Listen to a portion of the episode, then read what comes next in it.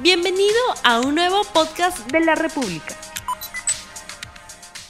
Muy buenos días amigos de la República, bienvenidos a RTV Economía, el programa económico del diario La República en este día miércoles 2 de junio del año 2021 y vamos con el programa.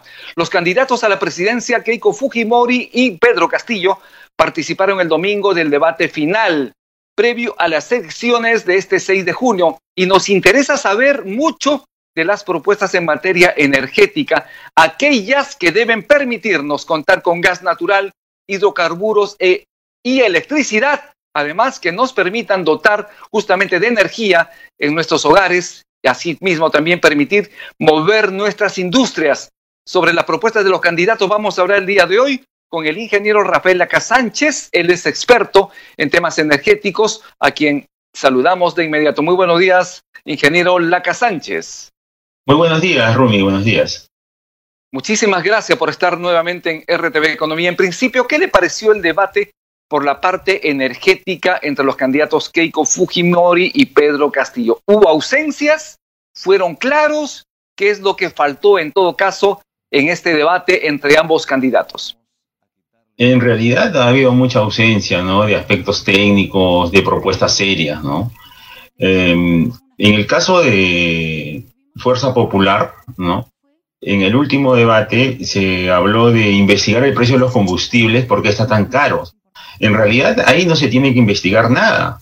Eh, los hidrocarburos se manejan en un libre mercado. ¿Eso qué significa? Que em, tanto el productor como el distribuidor, o sea, el que recibe el combustible, en este caso gasolina o GLP en el grifo, eh, puede cobrar el precio que mejor le parezca. Hay libre mercado. Entonces, no hay nada que investigar ahí.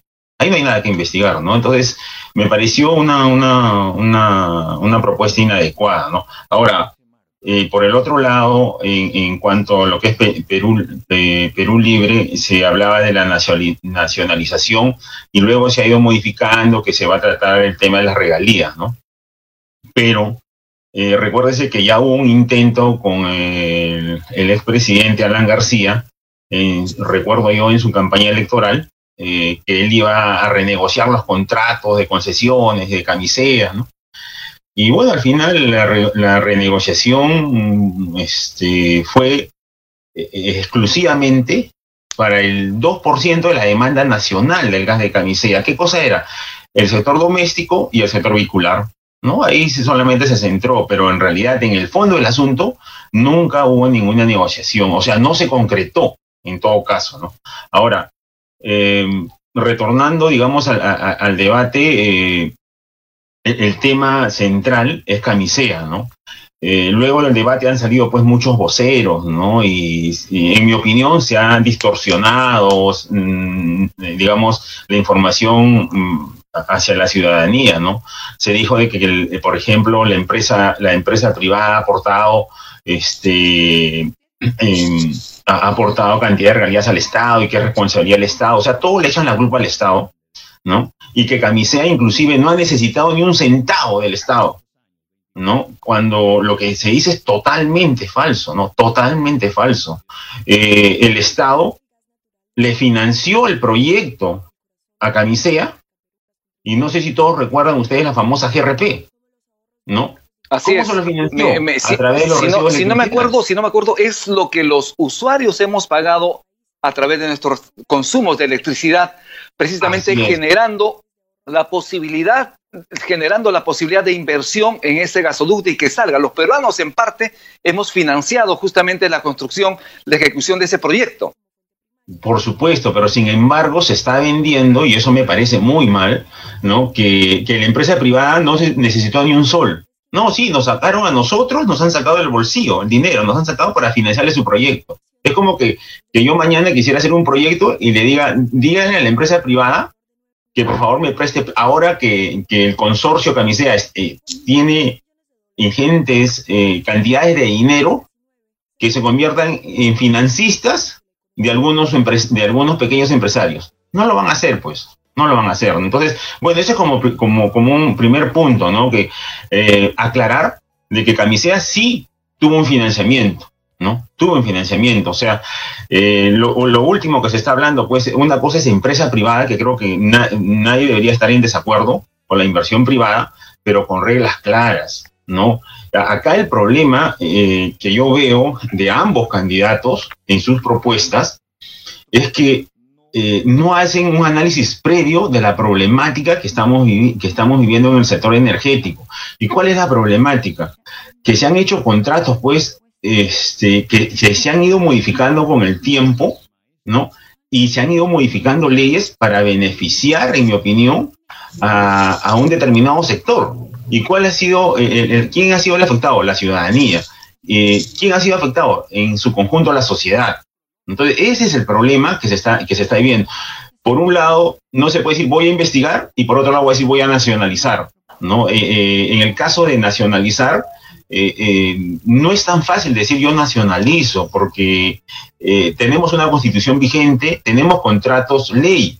Entonces, eso nos, nos va a perjudicar a todos los peruanos si es que se, se dice voy a nacionalizar mañana, cuando eso no se puede hacer porque, digamos, de ejecutarlo tendríamos que pagar algunas sanciones, ¿no? Algunas o unas grandes sanciones que todos los peruanos vamos a pagar. Así es, pero cuando... Permítame, eh, Rafael, eh, Rafael eh, pero cuando el candidato de Perú Libre señala y enfatiza que el gas debe ser para los peruanos, en un contexto donde el problema para el país es que se está exportando nuestro gas y se exporta a menor valor que el que pagamos los peruanos en el mercado interno. Esta es una situación que debería mejorar. ¿Cómo es posible, y esto no se entiende, cómo es posible que el gas que se exporta vaya a menor precio que en el Perú, dentro del mercado local, con nuestro propio gas, estemos pagando obviamente mucho más. Ese es el asunto. ¿Cómo hacer que este gas sea realmente para beneficio de los peruanos? Eh, eh, está, muy, muy, muy buena tu aclaración y la saludo, y la saludo, porque eh, en realidad se ha distorsionado toda esta información. Cuando se lee los planes de gobierno, dice otra cosa, ¿no? lo, real, en cuanto a tu aclaración, eh, es, lo siguiente. Em, si bien es cierto, eh, cuando hablan de, nacionalización, lo primero que, se debe hacer es por qué se han cambiado las leyes para beneficiar a, ciertas empresas, digamos, en mi opinión, ¿no? Porque eso es lo que se tiene que hacer, ¿no? Acá de frente se dan un salto de garrocha que voy a, a nacionalizar, o en todo caso eso es lo que se está vendiendo entre partidos están que se atacan y eso y eso y, también salen salen este pues voceros no inclusive uh, técnicos que han usado la puerta giratoria y comienzan a criticar al Estado. Entonces eso está mal no a mí me parece que eso es totalmente mal cuando se debería los técnicos deberían decir esta es la realidad de nuestro país esto es lo que ha pasado lo mismo que tú dices cómo te explicas que un precio para la exportación salga a un, a un, a un menor valor no y, luego se van en el camino se van modificando también leyes. Recuerda que, eh, que inicialmente la ley se establecía de que la demanda interna se debería asegurar para 20 años y luego se fue reduciendo a 10 y creo que ahora ha quedado en, en 5. Entonces, ¿esto qué significa? De que el exportador puede usar más, más recursos del lote camisea, o sea, este, más recursos y seguir, y seguir este, exportando. Y cuando nosotros querramos usar, posiblemente ese gas ya no lo tengamos y tengamos que usar un gas a precio de mercado mucho más caro, posiblemente al doble o al triple. Entonces, ese es el problema que, se ha venido sucediendo, sucediendo con los diferentes gobiernos que han ido modificando las leyes para, para beneficiar a quién, ¿no? Entonces, el otro tema son la, la famosa fiscalización, las fiscalizaciones. O sea, una cosa es sentarse a negociar que es lo que en su momento Alan, García dijo, no voy a sentarme a negociar, pero jamás se habló de, de nacionalización, ¿no? Entonces, eh, porque es un tema que está asustando eh, y, eso hay que reconocer, ¿no? Desde mi punto de vista es un tema que asusta la, nacionalización y hay, muchas experiencias ya sobre nacionalización. Los mercados inmobiliarios son muy sensibles eh, porque es un commodity y al ser un commodity dentro del mercado de hidrocarburos hay mucha especulación, entonces los, los mercados funcionan más sobre, sobre estados estables o, digamos, eh, no necesariamente este, sobre estados que hablan de nacionalización, de nacionalización, ¿no? Entonces, ese es el tema de fondo. Ahora, ¿qué se ha hecho en el gas? ¿No? ¿Qué se ha hecho con el gas natural? Hoy tenemos una emergencia en gas natural en la zona norte y en la zona sur del Perú, donde se, concesionó la distribución desde Chimbote hasta Chiclayo, Cajamarca, ¿no? Y en el sur, que los españoles se han ido porque no les ha convenido la tarifa y el Estado ha tenido que asumir sobre la concesión de Arequipa. El hecho es de que ese gas sale desde el Melchorita y se lleva en, camiones el gas licuado. La planta Melchorita que despachaba eh, eh, este, está en reparación porque ha, sufrido un desperfecto y no hay abastecimiento para el sur y para el norte. ¿No? Entonces, en gas natural prácticamente no se ha avanzado. En el Cusco, ¿no? En el Cusco se tenía la opción de poner GLP, eh, inclusive de importar desde Bolivia, ¿no? Pero tampoco se hace. No, tampoco se hace. Entonces, hay varias cosas que, que, eh, con, el gas de camiseta que se tienen que arreglar, ¿no? Que se tienen que arreglar, se tienen que investigar. Ahí sí se tiene que investigar. No en el caso de hidrocarburo, de, el caso de decir por qué los combustibles están más caros, porque es libre mercado. claro. esto Rafael, en ese sentido, Rafael, eh, ¿cuál es la agenda pública nacional en torno al gas, al petróleo, a la energía? ¿Cuáles son estas cinco cosas que se debería hacer en el próximo gobierno para tener, obviamente, un mercado competitivo en principio y además se pueda atender a todo el país que requiere de gas, obviamente, de combustibles baratos, limpios y que además pueda permitir ese desarrollo que los peruanos estamos buscando en el campo energético? Ya, yo creo que lo que tendría que haber es una reorganización en el sector energético y, eso este, cubre o, o, parte también de los funcionarios ¿no? del Estado. ¿No? Eh, han habido muchas modificaciones, muchas leyes que se, se, paran cambiando, se paran modificando leyes constantemente, ¿no? No hay una fiscalización adecuada, no se cumplen las multas, tú los multas a las empresas eléctricas, a las empresas de hidrocarburos, y esas multas terminan en el Poder Judicial y nosotros ya sabemos cómo se resuelven los temas en el Poder Judicial, ¿no? Entonces, hay, tiene que haber, en mi opinión, una reestructuración del Estado. ¿No? Ya existen informes, inclusive hechos por la propia Universidad del Pacífico, que prácticamente establecen de que los organismos reguladores, fiscalizadores, han sido capturados.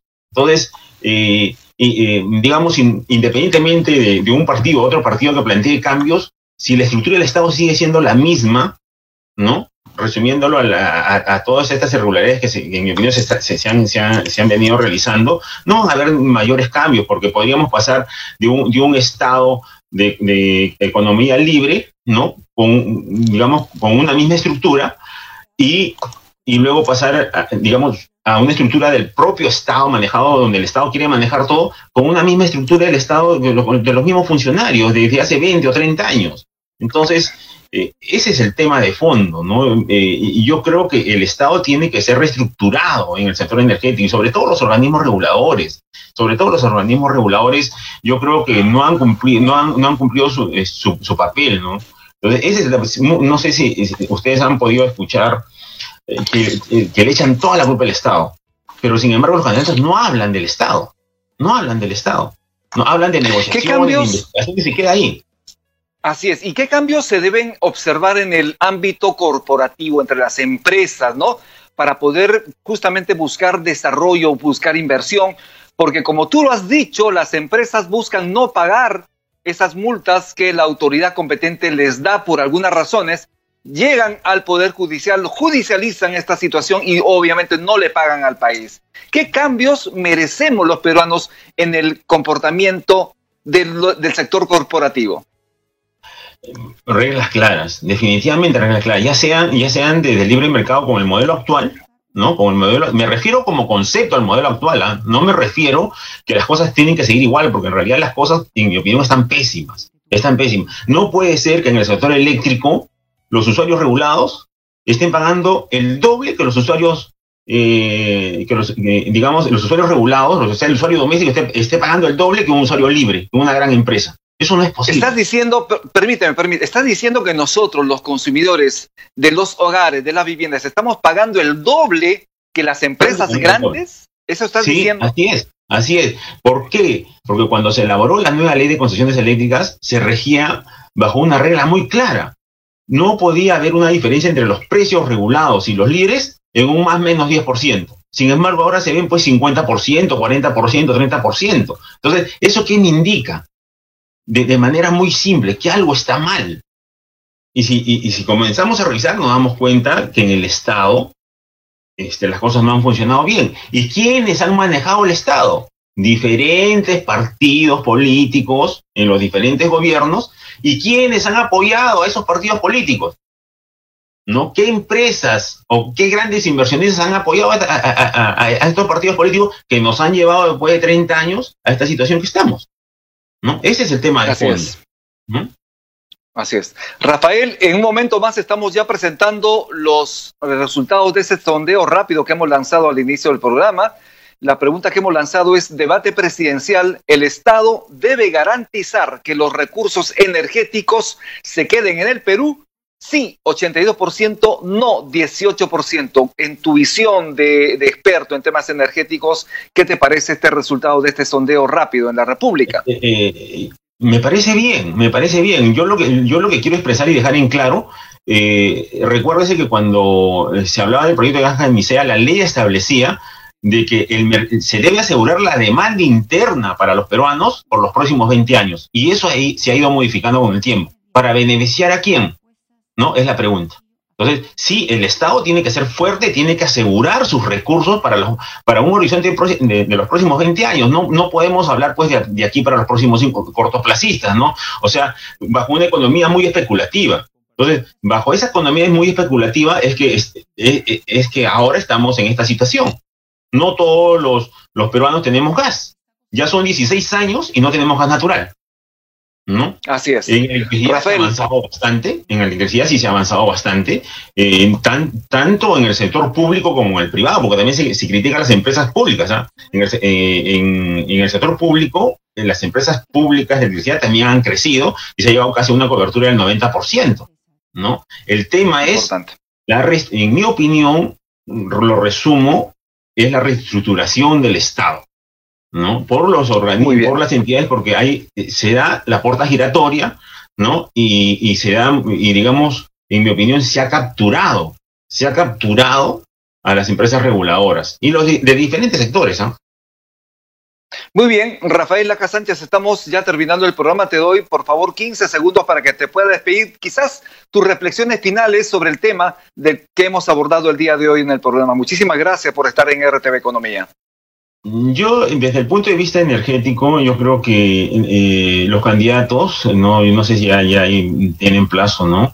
Para poder, este, digamos, esclarecer sus propuestas, ¿no? No podemos eh, esperar, pues, de una candidata que diga voy a investigar el precio de los combustibles, el precio de los combustibles cuando sabemos que ese es un libre mercado. ¿Qué puedes investigar si, si la ley me protege, ¿no? Y por el otro lado, este, eh, eh, aclarar bien también que no va a haber nacionalización porque la ley, la ley lo impide, ¿no? O sea, eh, ser de manera y, mostrar cifras, ¿no? Y mostrar cifras, ¿no? ¿Dónde estamos, ¿no? ¿Dónde estamos? ¿Qué hemos avanzado con el gas natural? ¿Cuánto se está exportando, ¿no? ¿Cuánto tiempo, para cuánto tiempo tenemos gas, ¿no? En, de ambos partidos yo veo una ausencia de propuestas técnicas, veo una ausencia, ¿no? Lamentable, pero e, esa es la realidad. Bien, muchísimas gracias. Entonces estuvimos con el ingeniero Rafael Laca Sánchez, él es experto en temas energéticos, a quien nuevamente agradecemos su participación en RTV Economía. Muchísimas gracias por su atención. Mañana volvemos con un programa importantísimo para usted. Tupananchis Kama Huarquicuna Paneicuna Yacta Masicuna. No olvides suscribirte para que sigas escuchando más episodios de este podcast.